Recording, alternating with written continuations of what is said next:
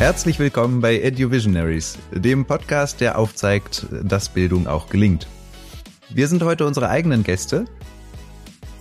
Madita ist quasi die Gästin von Robin und mir. Ähm, ich bin der Gast von Robin und Madita und Robin ist der Gast von Madita und mir. Habe ich mich jetzt verdoppelt? Nein. Ich glaube, jetzt sind alle, äh, alle als Gäste eingeladen und vorgestellt. Nein, vorgestellt noch nicht. Das ist das, worum es hier heute geht. Wir dürfen uns selber einmal vorstellen und untereinander einmal miteinander ins Gespräch kommen. Und das Ganze im Rahmen des wohl längsten Bildungspodcasts der Welt, initiiert von Gerd Mengel. Ähm, Grüße gehen raus. Mit Ausstrahlen. Grüße gehen raus, ja, genau das. Schön. Äh, Grüße gehen auch raus an äh, Joel, der das Ganze schneidet. Herzlichen Dank, Joel Heile Escobar. Danke an Educational Greenhouse, die uns dabei unterstützt, ähm, das Ganze wahr werden Sehr zu lassen. Schön. Wie kam es denn dazu? Ich habe es initiiert, aber ich habe, glaube ich, Bälle aufgefangen, die schon in der Luft geschwebt haben, so wenn ich das äh, richtig verstehe. Also ich habe einfach die Schnauze voll gehabt vom Gemeckere in der Bildungslandschaft. Das muss ich ganz klar so sagen. Nachdem ich mich jetzt schon seit ein paar Jahren engagiere, in der Bildung ähm, mitzuwirken, dass Bildung sich transformiert in, der, in Deutschland oder auch darüber hinaus, habe ich einfach gemerkt, wir Deutschen sind eben sehr gut darin, uns äh, darüber zu beschweren, was alles schief läuft, aber nicht sehr gut darin, es dann tatsächlich auch anzupacken und zu ändern. Und wenn ich dann mich mit entsprechenden Bildungsakteurinnen unterhalte und sie versuche, ihnen Mut zu machen und darauf hinweise, was es alles schon für tolle Projekte gibt und die das auch jetzt schon mit den äh, Rahmenbedingungen, mit denen wir hier zu tun haben, schaffen, Bildung anders zu machen, dann musste ich mir viel anhören, warum es aber ausgerechnet jetzt in ihrem Umkreis aber nicht geht und aus welchen Gründen das so wäre. Und das ist meine Interpretation oder meine Diagnose, dass da anscheinend einige mentale Blockaden noch vorhanden sind, was auch überhaupt nicht schlimm ist. Und deswegen habe ich mich gefragt, wie könnte man helfen, diese Blockaden aufzulösen und eben doch noch, noch mehr Mut zu machen. Und deswegen dachte ich, es ist vielleicht der genau der richtige Weg, wenn ich nicht nur über die Leute erzähle, die es schon anders machen, sondern die Leute selber sprechen lasse, die es schon anders machen, dann können die selber viel besser davon berichten und das die Überzeugungskraft noch ganz anders wirken lassen. Ja, und da hatte ich tatsächlich zuerst die Idee, einen YouTube-Kanal zu machen, bin aber schnell wieder davon weggekommen, weil ich gedacht habe oder gemerkt habe, was das für ein Aufwand ist. Und dann dachte ich dann, vielleicht lieber etwas sanfter einsteigen mit einem Podcast-Format und dementsprechend habe ich über das Netzwerk bei LinkedIn eben nachgefragt, wer hätte daran Interesse, sich sowas anzuhören. Und ja, ihr beide seid sofort äh, darauf angesprungen und habt gesagt, ich will nicht nur anhören, ich will mitmachen. Und das könnt ihr ja selber erzählen, wie es dazu weiter kam und wie es dann sich entwickelt hat. Ja, vielen Dank für den Aufschlag. Robin, magst du anfangen? Marita, du hast es perfekt beziehungsweise so beschrieben, wie ich es auch wahrgenommen habe. Du hattest das dann auf LinkedIn kommuniziert. Ich hatte auch noch den YouTube-Kanal vor Augen und dachte so spannend, ja, das wäre auf jeden Fall etwas, wo ich auch Lust hätte, mir das anzugucken oder mitzuwirken, in welcher Form auch immer. Und dann Podcast fand ich tatsächlich noch besser, weil irgendwie dieses Format ich selber genauso viel fast, würde ich sagen, kommuniziere wie YouTube und gerade jetzt, wenn es um Wissensaneignung oder einfach um Persönlichkeiten geht, die ich gerne hören will, dann höre ich mir wirklich sehr, sehr gerne Podcasts an. Du hattest gerade eben mentale Blockaden gesagt bei einigen Leuten, die du halt kennengelernt hast im Bildungskontext, die das vielleicht nicht so umsetzen können oder glauben, dass sie es nicht so hundertprozentig umsetzen können. Und mir geht's ja ganz ähnlich. Also wenn ich jetzt wirklich dieses Thema anspreche und, ähm, und überhaupt so Transformation oder Wandel oder was auch immer dann die Begriffe sind, die dann in dem Kontext fallen, dann habe ich auch oft das Gefühl, dass es halt sehr, sehr groß wirkt und sehr, sehr unrealistisch, das in den aktuellen Rahmenbedingungen irgendwie umzusetzen.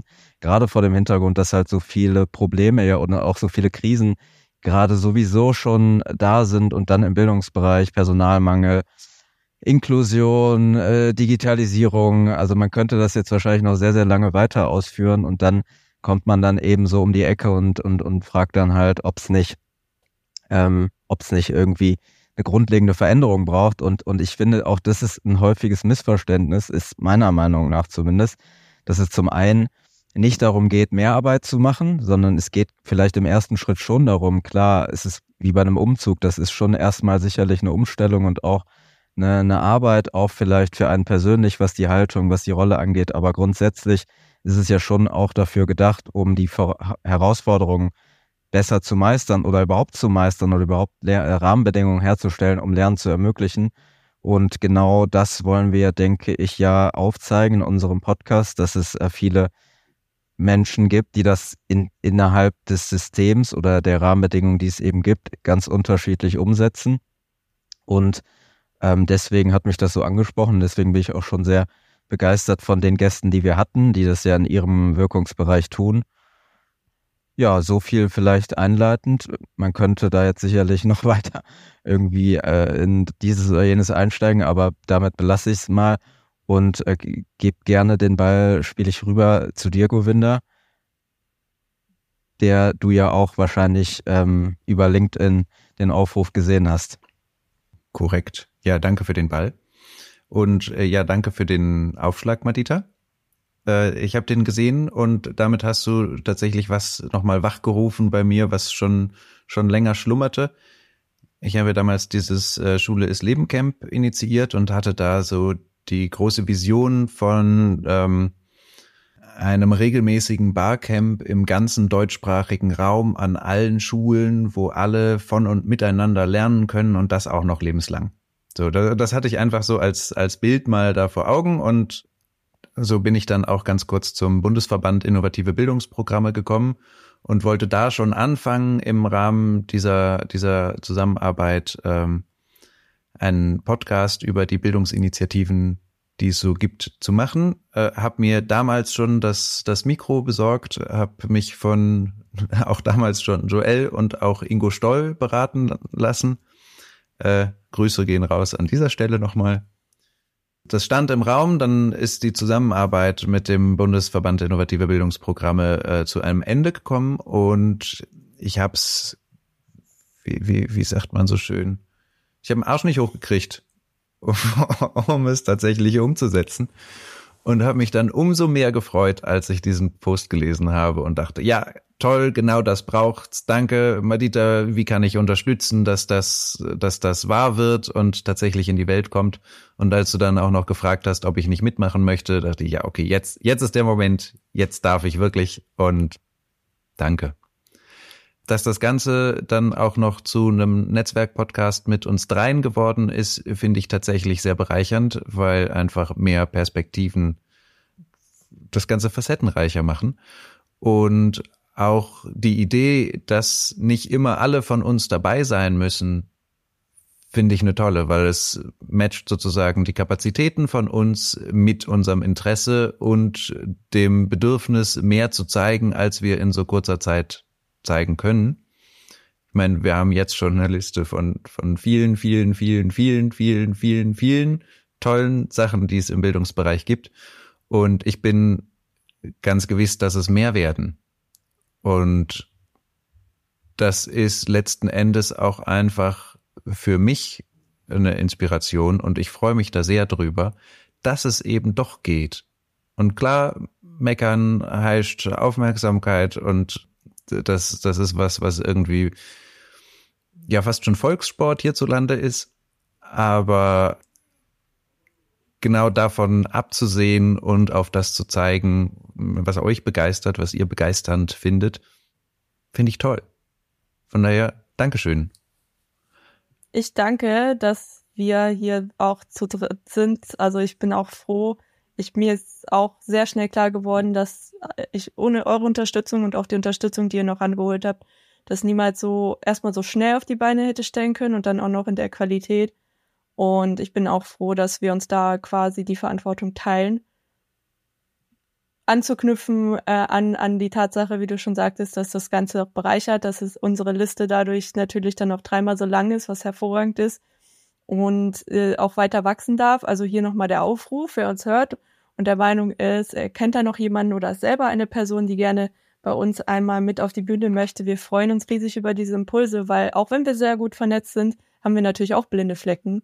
Wir stoppen auch nicht an den Grenzen Deutschlands. Wir sind da auf jeden Fall auch europaweit offen für solche Vorschläge und Begegnungen und freuen uns enorm dadurch auch selber noch ganz viel zu lernen und unser Netzwerk zu bereichern.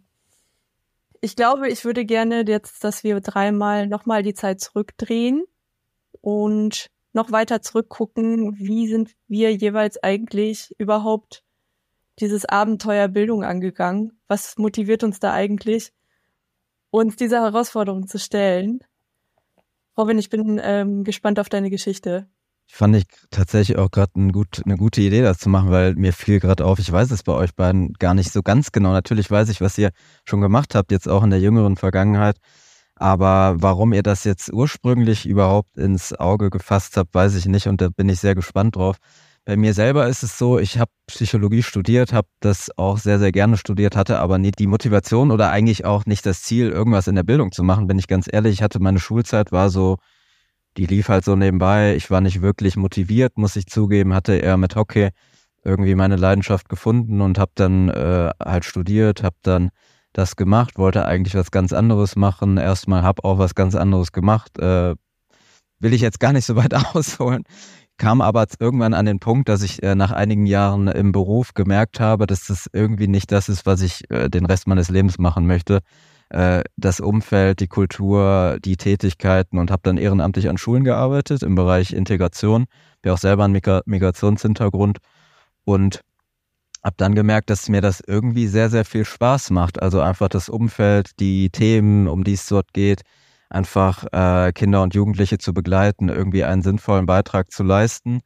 Und gleichzeitig hatte ich auch immer mal wieder, ganz zufällig eher äh, im Verlauf dieser Zeit, Dokus oder so Art Dokus gesehen, also nicht so Dokus, so, so eine Art von Dokus gesehen, ähm, wo es um Schulen ging, die es anders machen. Und das hat mich irgendwie total angesprochen, weil ich dachte, ich wäre selber gerne auf so einer Schule gewesen.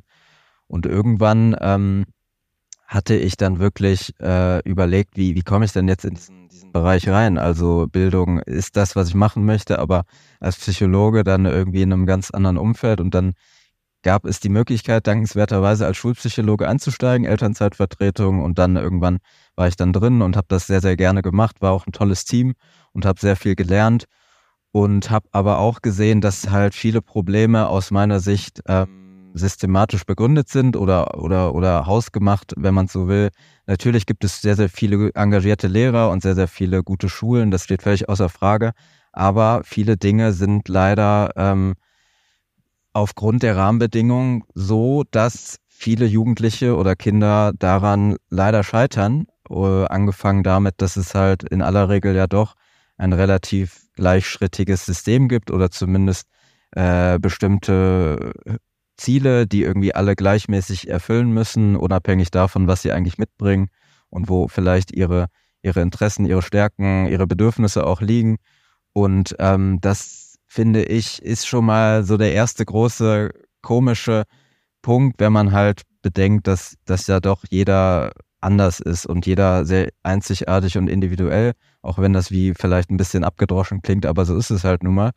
Und ähm, ja, dann habe ich das gemacht, dreieinhalb Jahre und habe dann das Bedürfnis gehabt, etwas mehr in Richtung Schulentwicklung oder überhaupt auf systemischer Ebene zu arbeiten und halt jetzt nicht als Schulpsychologe, sage ich jetzt mal ein bisschen hart, ich weiß, dass es nicht, nicht nur so ist, aber die Pflaster auf etwas zu kleben, was ähm, ja, wie gesagt, hausgemacht ist. Und ähm, so kam ich dann über äh, Umwege in die PwC-Stiftung und kann jetzt an Programmen arbeiten, die Dinge grundlegender besser machen aus meiner Sicht. Und da kann ich gerne auch noch ein paar Sätze zu sagen, aber damit will ich es erstmal dabei belassen, warum ich das Abenteuer Bildung eingegangen bin. Und es ist nicht immer leicht, muss ich schon auch sagen, weil die Rahmenbedingungen nicht immer einfach sind in Schule und auch etwas zu verändern. Es ist sehr, sehr schwierig. Es ist sehr, sehr festgefahren. Die Ressourcen fehlen an allen Ecken und Enden.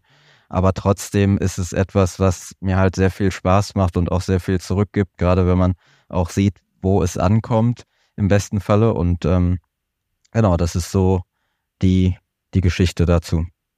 Spannend. Ich schließe mal an, wenn es recht ist. Bei mir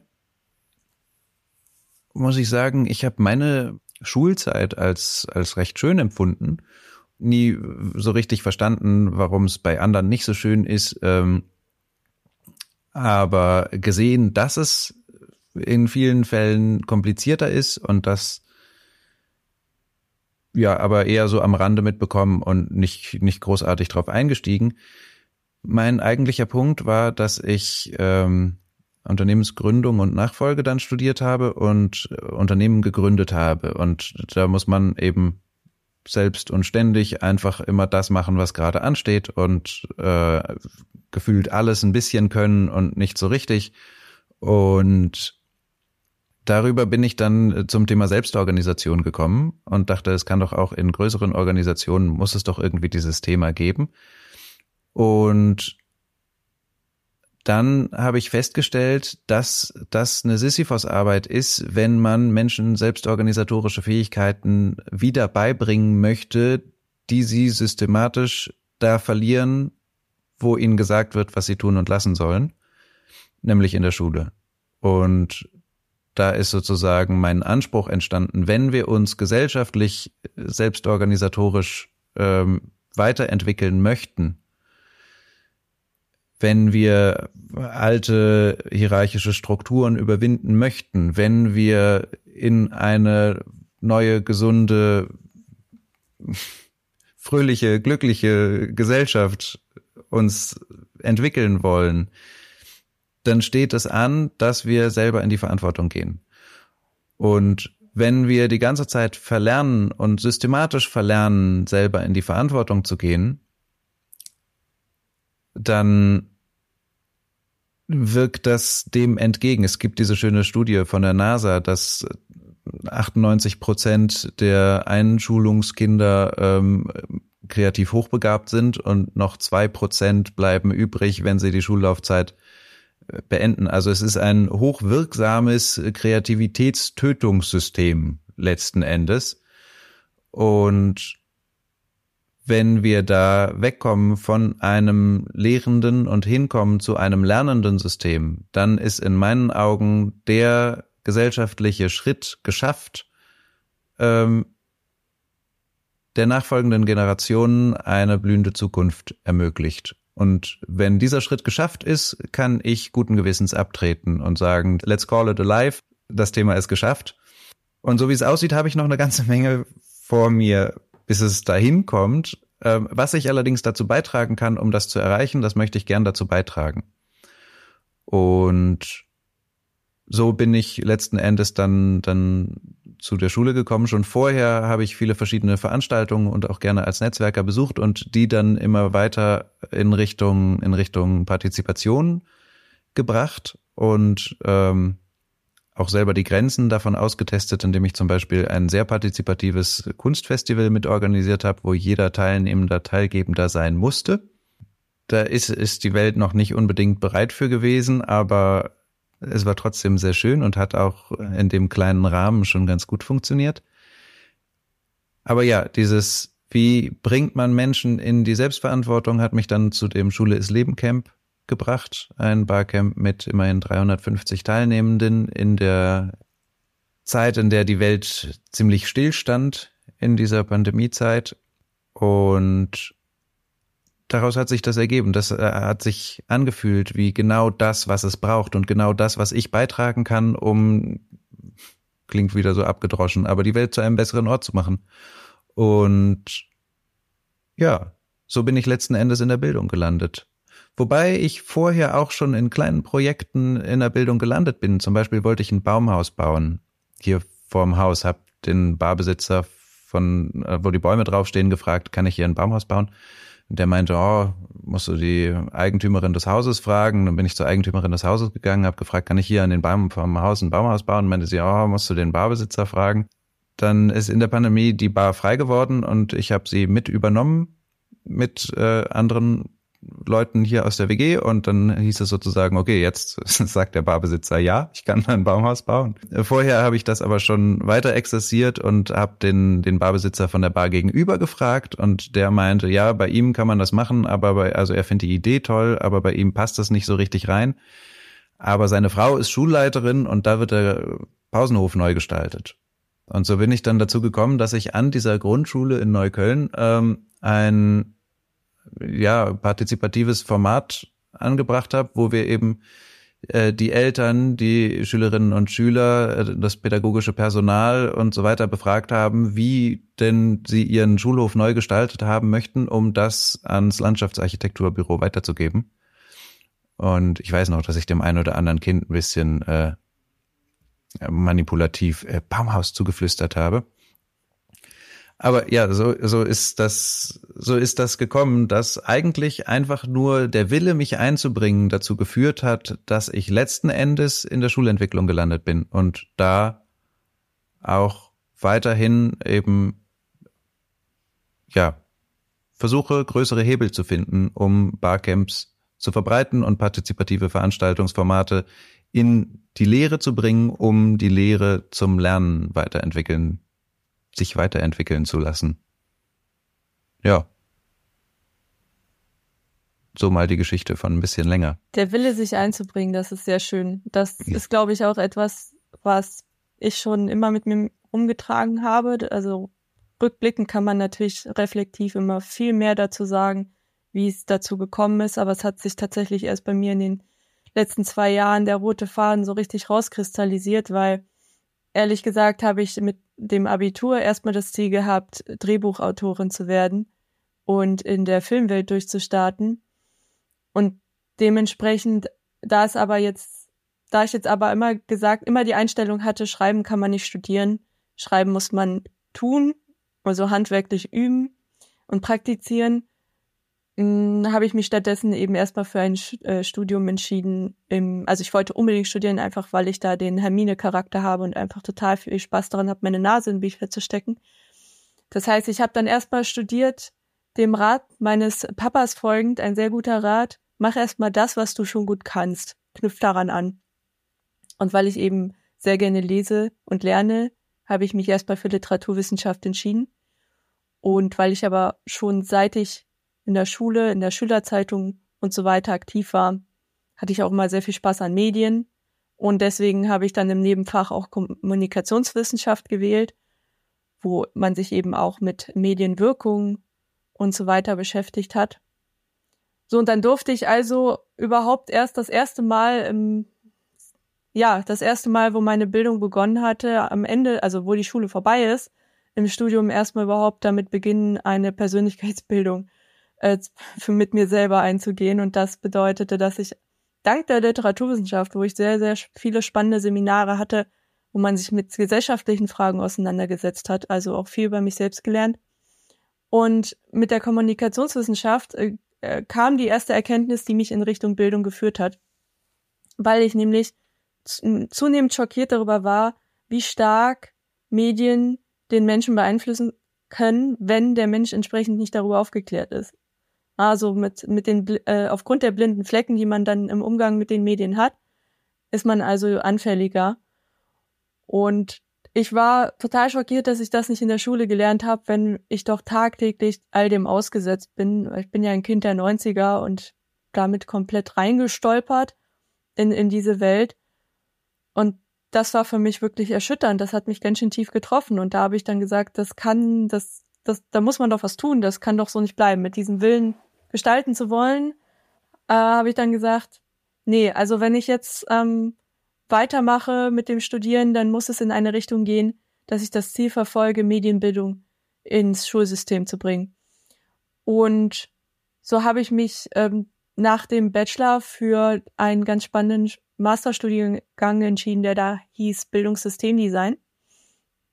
Also ich hatte tatsächlich die Wahl zwischen Medienbildung, ganz, ganz konkret, und dem Studiengang Bildungssystemdesign. Ich habe gesagt, also irgendwie ist das andere noch spannender, weil äh, Medien ist, ist etwas, was ich ja schon vorher gelernt habe und ich wollte noch mal eine neue Perspektive gewinnen mit dem Bildungssystemdesign. Und das ist ein sehr spannender Studiengang gewesen, wo ich dann leider auch schon der letzte Jahrgang war. Ich weiß gar nicht, ob es was ähnliches in Deutschland gibt, aber das war noch mal eine ganz andere Erkenntnisreise. Ich grüße an meine beiden Lieblingsdozentinnen, die ich in der Zeit hatte, die auch leider selber gar nicht mehr dann an der Uni waren am Ende. Also wir sind alle drei sozusagen dann auch gegangen. Und ich, äh, sie haben mich unglaublich inspiriert, weil sie ganz spannende Perspektiven mir gezeigt haben auf das ganze Thema. Und deswegen habe ich angefangen, meine Brille äh, oder mein Blick nicht, nicht mehr nur auf Medienbildung zu richten, sondern auf, die, auf das System im Allgemeinen. Also da auch zu verstehen, dass der Mangel an Medienbildung in Schule eigentlich nur ein Symptom einer größeren Herausforderung ist, vor dem das System steht. Und deswegen ist das bei mir dann also auch in die Richtung gegangen und ich habe mich im Laufe des Masterstudiums weiter aber auch wirklich die Zähne ausgebissen und gefragt, wie kann man das jetzt angehen? Also ich habe erst dann angefangen, mich zu vernetzen.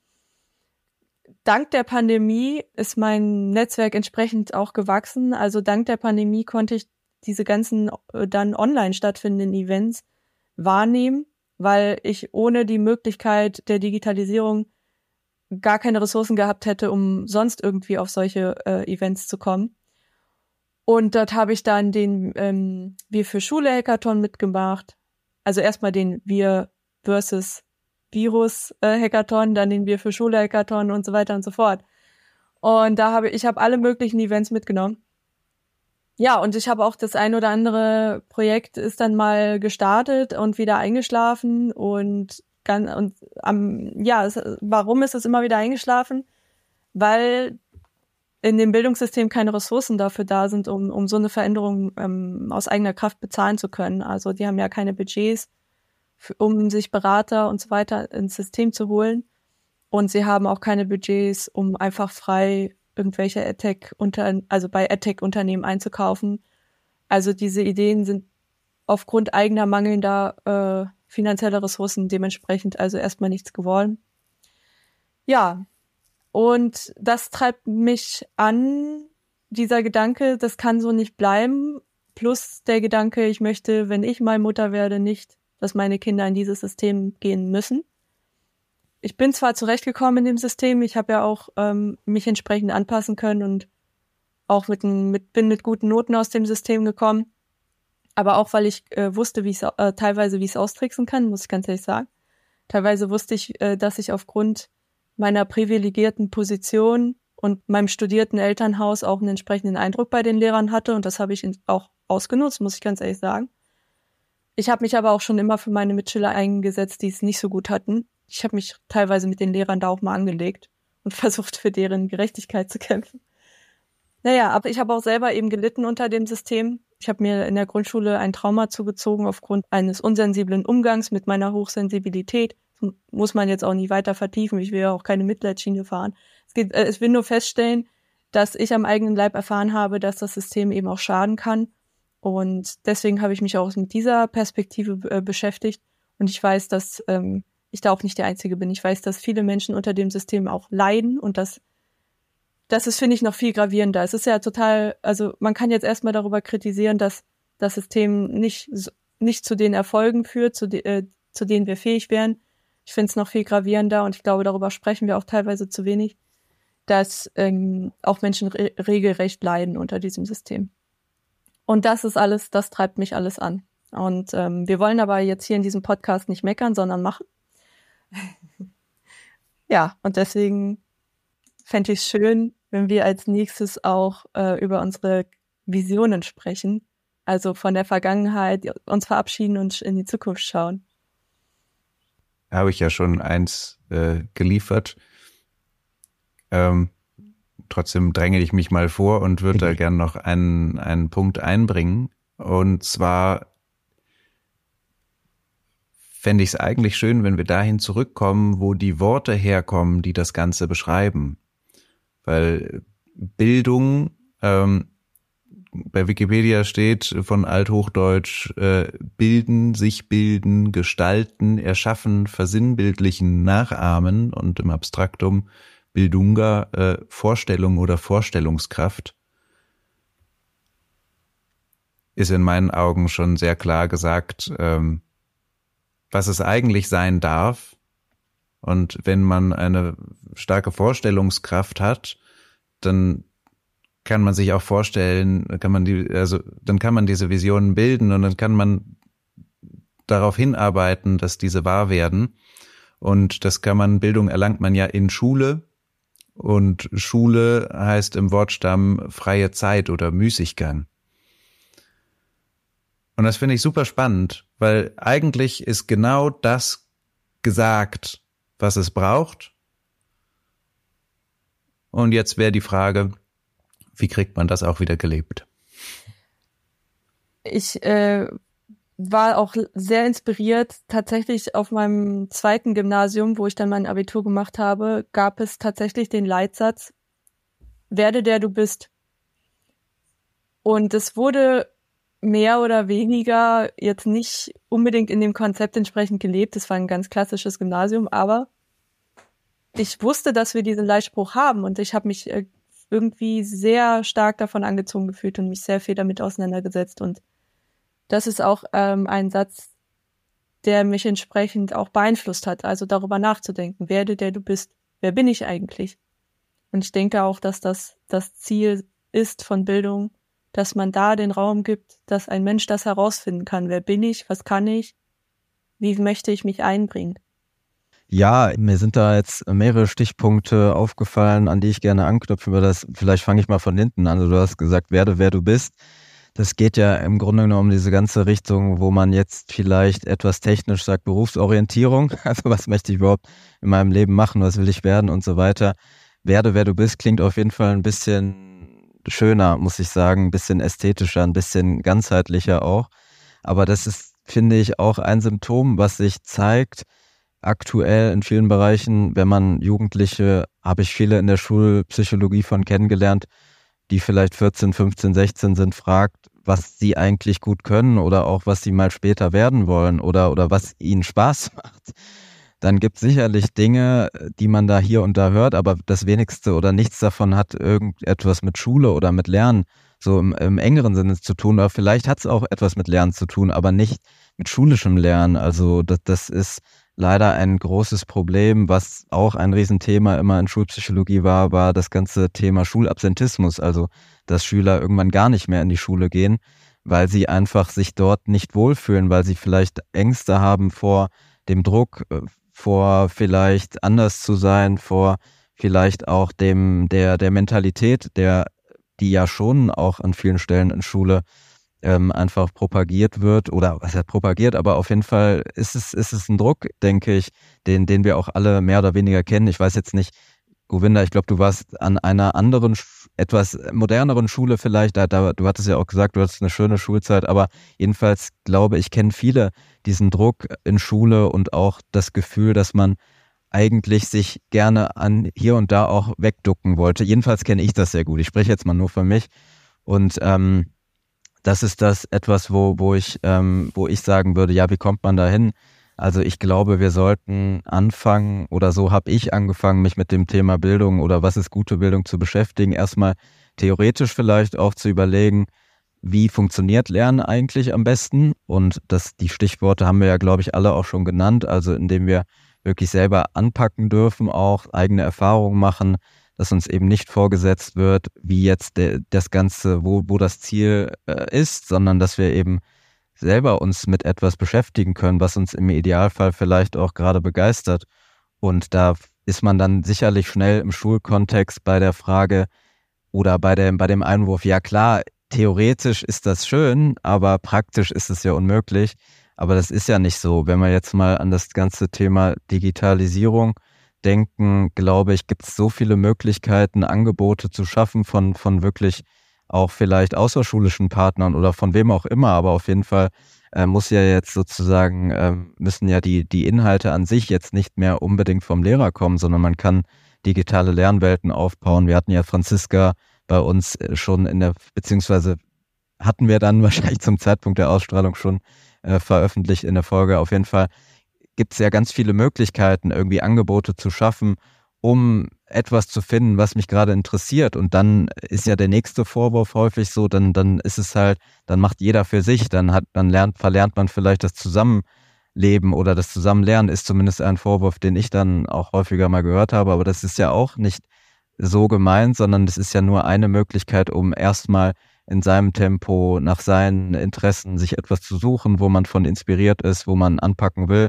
und sich dann vielleicht zu organisieren in einer Gemeinschaft, in einer Gruppe, äh, ein Projekt nach vorne zu bringen.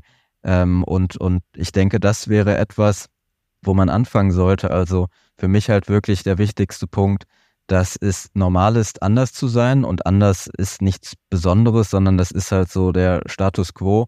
Und wenn man das berücksichtigt in allem, was in Schule eben so ähm, da ist, und da fängt es ja nicht nur bei den Inhalten an, oder beziehungsweise da, da geht es nicht nur um die Inhalte, sondern es geht halt um alles. Es geht um vielleicht auch die ganze Architektur, die man in Schule auch benötigen würde, um, um so etwas überhaupt zu ermöglichen. Und ja, wie kommt man dahin? Ich habe die Erfahrung gemacht, dass es gar nicht so sehr das Problem ist, diese zum Beispiel ein Lernbüro zu, zu um als Beispiel zu gestalten oder einen Raum umzugestalten oder was weiß ich was, jetzt digitale Angebote zu machen. Die eigentlich größte Herausforderung ist mein, aus meiner Sicht oder auch aus den Erfahrungen, die ich gemacht habe, die Haltung beziehungsweise die Rolle. Also das heißt wirklich auf der individuellen Ebene einer Lehrkraft zu überzeugen oder vielleicht auch erstmal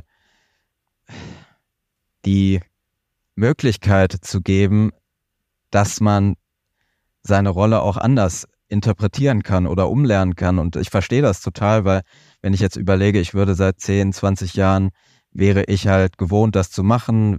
Das ist mein Job. Ich habe sicherlich auch noch andere Dinge, um die ich mich kümmern will. Also ich will in erster Linie, glaube ich, einfach, dass das gut funktioniert, wenn ich da jeden Morgen äh, in die Schule gehe. Das verstehe ich schon. Auf der anderen Seite glaube ich schon, dass, dass viele oder die allermeisten Lehrkräfte eigentlich auch ein höheres Ziel dahinter sehen, nämlich wirklich auch sehr viel Genugtuung dadurch erfahren, dass sie eben Lehr Jugendliche oder Kinder ähm, begleiten dürfen und ihnen etwas mitgeben können, was halt sehr wertvoll ist. Und ja, da, da sozusagen durchzudringen, das ist, finde ich, die größte Herausforderung, aber gleichzeitig glaube ich, geht es nur, indem man zeigt, oder Mut macht dafür, dass es halt irgendwo anfängt und das nicht perfekt sein muss, ähm, sondern dass es viel wichtiger ist, loszulegen und auch loszulassen und Schritt für Schritt. Und da wären wir beim nächsten Thema, auch wenn ich jetzt nicht von Hölzchen auf Stöckchen springen muss, aber das gehe ich vielleicht jetzt mal also als Impuls mit rein, irgendwie den Mut auch zu haben, Fehler zu machen. Und das geht natürlich nur, wenn die entsprechende Kultur auch dort ist. Also wenn die, wenn die Schulleitung eben dann nicht ist, äh, zu einem Problem macht, wenn dort vielleicht Dinge auch nicht mal so funktionieren oder, oder es vielleicht auch mal äh, irgendwie Gegenwind gibt, sondern dass man halt auch den Rückhalt hat und, und das ist, ähm, Govinda, du hast ja auch als Stichwort genannt, lernendes System. Das ist, finde ich, etwas, was in Schule auch noch ähm, Luft nach oben hat. Du hast sehr viele richtige, tolle Punkte aufgelistet, aus der man schon ein entsprechendes Bildungssystem bauen kann. Und ich glaube, das zeigt nämlich genau das, warum wir diesen Podcast machen. Wir kennen die Antworten schon längst. Wir wissen schon längst, wie Bildung gelingt und was man dafür tun muss. Was wir jetzt in Deutschland hier noch schaffen müssen, ist, diese ganz vielen Puzzleteile, die diese einzelnen Ideen, Methoden und Konzepte eben sind, zu einem ganzheitlichen Bild zusammenzusetzen. Und ich denke, wir haben Entsprechend ist da schon viel passiert. Es, äh, es verbinden sich immer mehr Netzwerke für eine starke Lobby äh, für die Bildung und auch interdisziplinär und auch von Kita bis Erwachsenenbildung. Und das ist auch genau das, was es braucht. Und uns fehlt dann in Deutschland im Prinzip noch das ganzheitliche Bild, eine Vision, auf die wir alle gemeinsam zuarbeiten. Und mit Vision meine ich jetzt nicht, dass wir von oben herab vorgeben müssen, so und so muss Unterricht ablaufen, so und so muss Schule aussehen, so und so müssen Räume gestaltet sein, sondern dass wir dank der Wissenschaft, die hat in den letzten 100 Jahren da extreme Erkenntnisse hervorgebracht, schon längst wissen, was der Mensch braucht, also auch fundiert wissen und belegen können, was der Mensch braucht, damit er sich a sicher fühlt, wohlfühlt und aus diesem, aus dieser Sicherheit heraus eben dann den Mut aufbringen kann, zu lernen, Fehler zu machen, sich zu entwickeln. Und umso schöner ist es, wenn man dann auf diese Prinzipien sich verlassen kann, aber dann immer noch die Freiheit hat, als einzelne Organisation, als Kita, als Schule, als Uni, als Berufsschule, als und so weiter, zu entscheiden, bei uns ist das Konzept jetzt mehr in Richtung musisch. Bei uns ist das Konzept noch mehr in Richtung naturwissenschaftlich. Bei uns ist das Konzept mehr in Richtung Oder bei uns ist das Konzept, wir machen äh, lieber Platz für alles. Oder, oder, oder. Na, also ich finde, ich finde, das muss das System möglich machen können und dürfen, dass es eben nicht ähm, das Konzept gibt. Weil das ist ja das, was es braucht, um dem Status quo, nämlich des Andersseins, ja gerecht werden zu können. Und im Idealfall schafft man äh, für jeden in Reichweite eine gewisse Vielfalt, damit man dann auch die Möglichkeit hat, eben das, die für sich passende Schule und Bildungseinrichtung dann auch besuchen zu können. Plus das Ganze so durchlässig zu gestalten, dass man eben auch punktuell sagen kann, ich, ich bin jetzt nicht gefesselt an diese Bildungsinstitution und an deren Konzept, sondern ich habe ja auch, und dafür haben wir alle Mittel ja ver verfügbar, zu sagen, äh, für dieses eine Projekt mache ich das jetzt mal mit Schülern aus einer anderen Schule. So. Oder für diese Weiterbildung möchte ich jetzt auf jeden Fall mich mit Lehrkräften aus einem anderen Bundesland zusammentun und so weiter und so fort. Das ist so meine, meine Vorstellung davon, also meine, mein Verständnis davon. Nicht Vorstellung, ich sage Verständnis, weil ich habe mich sehr intensiv ja auch damit von der wissenschaftlichen Seite auseinandergesetzt Fachbücher gewälzt und habe versucht, angefangen, diese Puzzleteile zusammenzusetzen. Also wir drei sitzen hier ja auch nicht als Ideologen, die jetzt hier eine Vision von Bildung hinaus posaunen, weil wir der Meinung sind, dass man das so machen sollte, sondern wir haben ja Ahnung davon. Das möchte ich nochmal betonen. Das wird einem auch ja gerne mal vorgeworfen. Idealismus in der Bildung. Wir wissen, wie es geht. Wir müssen es jetzt machen. Ja, und äh, dabei wissen wir natürlich auch noch nicht alles. Da ist noch Luft nach oben. Aber die ersten Schritte sind relativ klar. Ob es am Ende dann wirklich eine, eine Schule so bleibt, wie es jetzt ist, weil eins, was wir wissen, ist, wir dürfen verlernen, um Platz für Neues schaffen zu können. Ähm, apropos neu, ja, Robin, ich war auf einer neuen Schule oder auf einer modernen Schule. Ähm, ich war auf einer Waldorfschule, das ist äh, nicht 200, sondern nur 100 Jahre alt, das Konzept. Auch da ist es relativ und auch da darf ganz viel verlernt werden ähm, und Platz für Neues geschaffen werden. Es, es gibt schon so Sachen wie ähm, Noten erst äh, eigentlich in der Oberstufe. Ich glaube, ich habe erst in der zwölften Klasse Noten gehabt. Ähm, und vorher hat jeder Lehrer sich hingesetzt und in jedem Fach für jeden Schüler oder jede Schülerin tatsächlich einen Text geschrieben.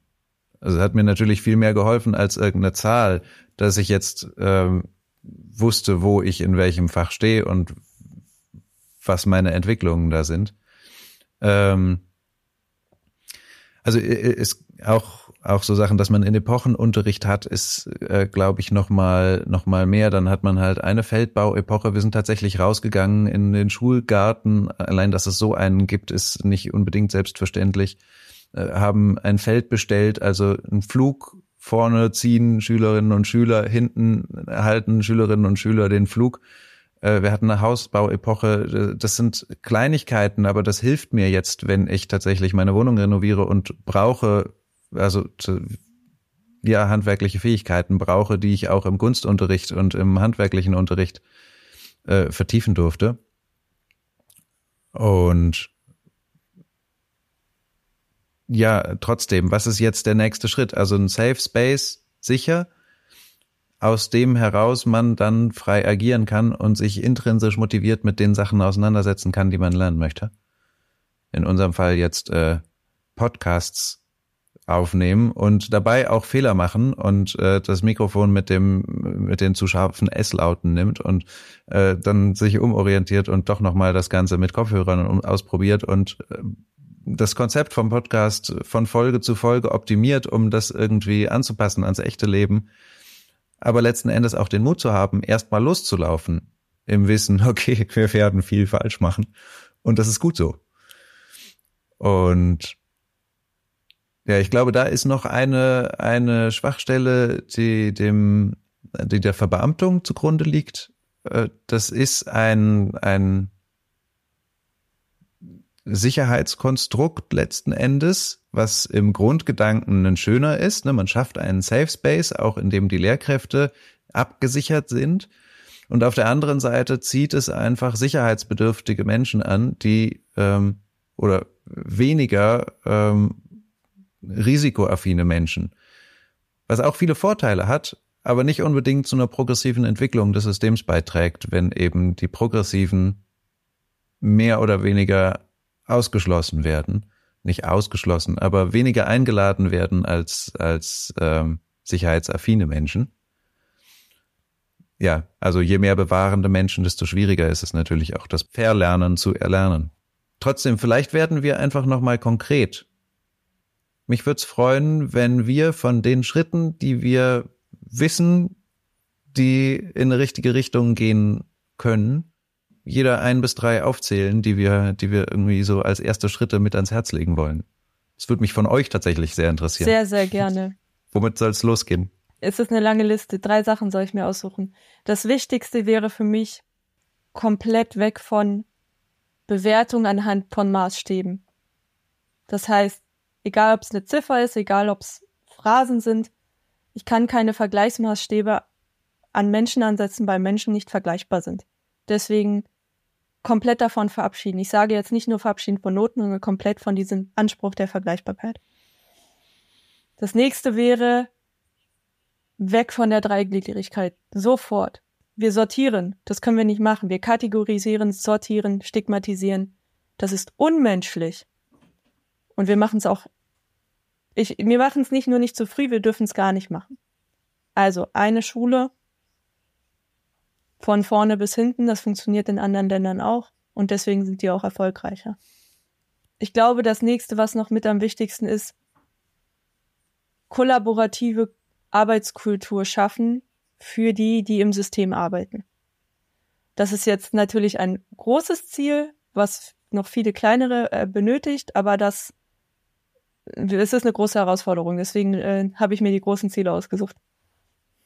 Dankeschön. Geht sehr mit mir in Resonanz. Ja, jetzt genau, ja, danke. Jetzt hast du natürlich schon einiges angesprochen. Ich habe eben gehört ein bis drei. Ich würde, würde mal ein großes Schlagwort nennen und das wäre für mich Öffnung. Also sich zu öffnen als Schule für das, was außerhalb von Schule eben auch schon da ist und wo man sicherlich auch viel lernen kann. Und das passiert ja in Teilen auch, aber ich glaube, da ist noch, noch mehr Möglichkeit, auch auf sowohl auf individueller Ebene, was jetzt die einzelne Lehrkraft angeht, ähm, sich jemanden in die Schule zu holen, was aber auch für eine Gruppe gilt, also zum Beispiel für Schulentwicklung oder auch für Schulleitung, ähm, einfach sich zu öffnen für Neues. Und eine Sache schwebt mir da besonders vor, weil ich eben bei dem Punkt war, dass ja vielleicht diese Rolle, die Haltung gerade für Lehrkräfte besonders schwierig ist, vielleicht auch die zu reflektieren. Achtsamkeit wäre etwas, wo ich denken würde, dass es eine gute Möglichkeit wäre, selber in die Reflexion zu kommen. Und selbst wenn es darum im ersten Schritt gar nicht gehen muss, einfach das ganze Thema Resilienz ist ja sehr in, im, im Trend gerade, sehr in Mode, also sozusagen einfach auch zu lernen, für sich als Lehrkraft ähm, vielleicht mit sich selber auch gut klarzukommen, sich Fehler zuzugestehen, äh, zu öffnen für Neues, weil ich glaube, dass auch ein Problem ist oder, oder eine Herausforderung, dass natürlich diejenigen, die vielleicht schon überzeugt sind, sich dann vielleicht auch sowas anhören oder auch in Resonanz damit gehen. Aber ein großes Potenzial liegt natürlich dort für diejenigen vielleicht im System, die schon merken, okay, es gibt Probleme, aber vielleicht noch ein bisschen einen offeneren Geist und ein offeneres Herz vielleicht brauchen, in Anführungszeichen, um, um vielleicht sich auch auf, auf etwas einzulassen, was, was sie vielleicht noch nicht kennen, was neu ist, was auch erstmal Angst macht. Und wir hatten auch äh, von den blinden Flecken schon gesprochen. Also ich glaube, das ist einfach das, was ich sagen will, öffnen und, und lernen. Ähm, Lust auf Lernen für Neues haben und ich glaube, dann entsteht vieles vielleicht auch von sich heraus, weil natürlich geht es nicht darum, jetzt irgendetwas aufzutischen, wie, wie es ja auch in Schule häufig gemacht wird und zu sagen, okay, das ist jetzt das, was ihr machen müsst. Es geht ja genau darum, einzuladen, ähm, erstmal aufzuzeigen, was es alles gibt und dann sozusagen zu ermutigen, sich seinen eigenen Weg ähm, zu finden und auszumalen und, Und, und das ist, glaube ich, genau das, was es braucht. Punkt. Und dann bin ich sehr gespannt, Govinda, was, was deine ähm, Ideen sind. Danke für deine erstmal. Äh, ich, ich glaube, ich möchte mich anschließen und auch einen, mich auf einen Punkt beschränken, weil ihr habt jetzt die, die, die wichtigen Schritte schon genannt. Und ich würde noch einmal vielleicht einen Schritt auf die Metaebene gehen und sagen, äh, Gleichwürdigkeit. Also die Anerkennung dessen, dass auch wenn es Kompetenzhierarchien gibt, Hierarchie heißt ja nichts anderes als gottgegebene Ordnung, also schwieriger Begriff, aber ähm, äh, es gibt immer Hierarchien und die sind als Kompetenzhierarchien total sinnvoll, wenn dann jemand, der etwas besser kann, wem anders, der etwas noch nicht so gut kann, vorführt, vormacht, äh, ihn mit einlädt, mitzumachen, dass das eben erlebt und gelernt werden kann. Ähm, und wenn wir wegkommen von einer Positionshierarchie, dass Menschen, die in Positionen sitzen, die Macht haben, sondern hinkommen zu einer Gleichwürdigkeit im Sinne von äh, die Würde der jungen Menschen ist äh, gleichbedeutend mit der Würde der Lehrkräfte, ist gleichbedeutend mit der Würde der Ministerien. Ähm, ich weiß nicht, wie das gehen soll, sage ich offen und ehrlich, aber wenn wir da irgendwie hinkommen, dass ähm, jeder Schritt in diese Richtung ist ein guter erster Schritt. Großartig, Govinda. Vielen lieben Dank. Das ist das Wichtigste. Es ist der Grundbaustein, den wir für die Gesamtgesellschaft brauchen. Und das muss in der Bildung natürlich entsprechend geübt werden. Und das macht man, indem man das vorlebt, indem man die Haltung einnimmt und indem man sein Verhalten und so weiter darauf ausrichtet. Ich bin nämlich wirklich extrem stolz, in einem Land zu leben, in dem das in unserem allerersten Artikel des Grundgesetzes drinsteht. Die Würde des Menschen ist unantastbar. Ich glaube, viel zu wenig denken darüber nach, was das wirklich bedeutet und wie unglaublich dieser Satz einfach ist, weil das ist eigentlich das, was uns zum Menschen macht.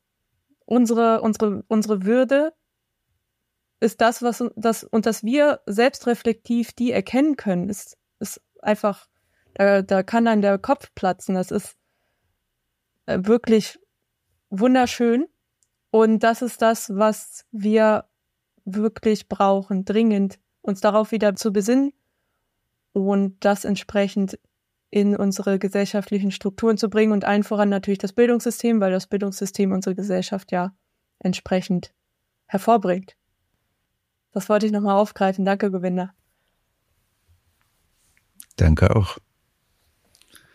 Ich finde, das waren eigentlich Worte, mit denen man gut abschließen kann, oder?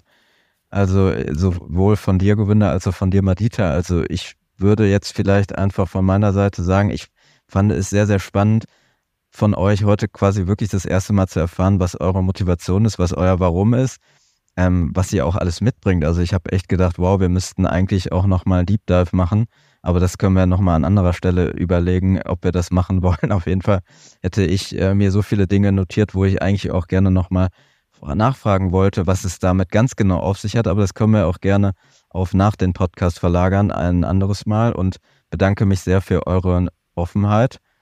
Es hat mir sehr viel Spaß gemacht, wie immer. Und mit diesen Worten verabschiede ich mich und gebe den Ball gerne weiter. Dankeschön auch von meiner Seite. Und ja, Spaß gemacht und äh, freue mich drauf, das zu vertiefen und freue mich drauf, auch mit euch weiterhin äh, gelingende Bildung aufzuzeigen. Ja, vielen lieben Dank. Ich freue mich auch darauf, noch von unseren Zuhörerinnen zu hören. Bitte nehmt die Einladung an, auch eure Vision der Bildung zu teilen, warum ihr diese Version habt und was sind die nächsten Schritte. Was können wir jetzt tun, damit Bildung gelingt. Denn das kann sie und das tut sie.